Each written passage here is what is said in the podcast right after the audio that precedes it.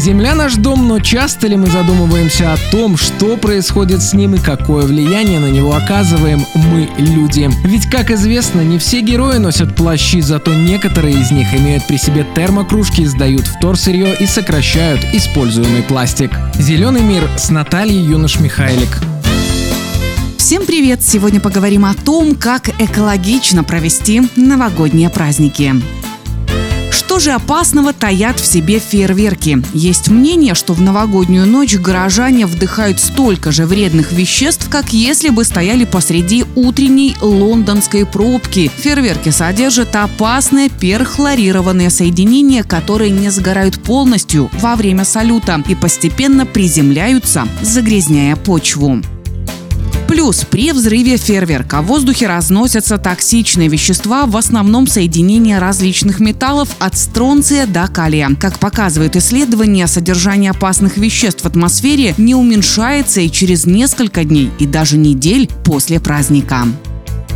С бенгальскими огнями такой проблемы вроде нет, но остающиеся от них палочки никак не перерабатываются. Да, это металл, но покрытый пережженными химическими веществами. Так что палочка после Нового года сохраняется навечно. Говорить про китайские летающие фонарики и вовсе, наверное, не стоит. Нет более простого способа устроить пожар в неожиданном месте. Новогодние подарки такой опасности, как фейерверки, не представляют, если они нужны. Любой подарок, даже если он будет сто раз экологичным, станет хламом, если он не нужен человеку. Тогда у него есть все шансы на долгие годы остаться на свалке. Лучший способ борьбы с этим – завести список желаний и попросить сделать это тех, кого хотите порадовать. И нет ничего страшного в том, чтобы рассказать, что копите на что-то большое и получить в подарок хотите, например, деньги.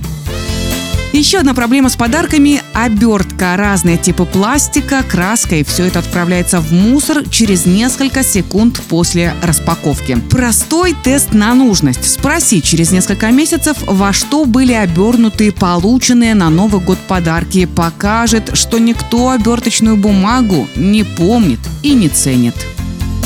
Но, наверное, самый главный новогодний враг экологии – мишура. На ее производство тратится огромное количество пластика, который потом, в лучшем случае, заканчивает свою жизнь на свалках. В худшем и более вероятном из-за разных сверкающих напылений в желудках птиц. Поэтому от нее лучше совсем отказаться и ради разнообразия декорировать дом украшениями из дерева, стекла или бумаги. Их можно использовать долго, а потом сдать в переработку.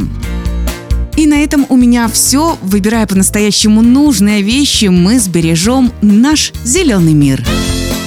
Зеленый мир с Натальей Юнош-Михайлик.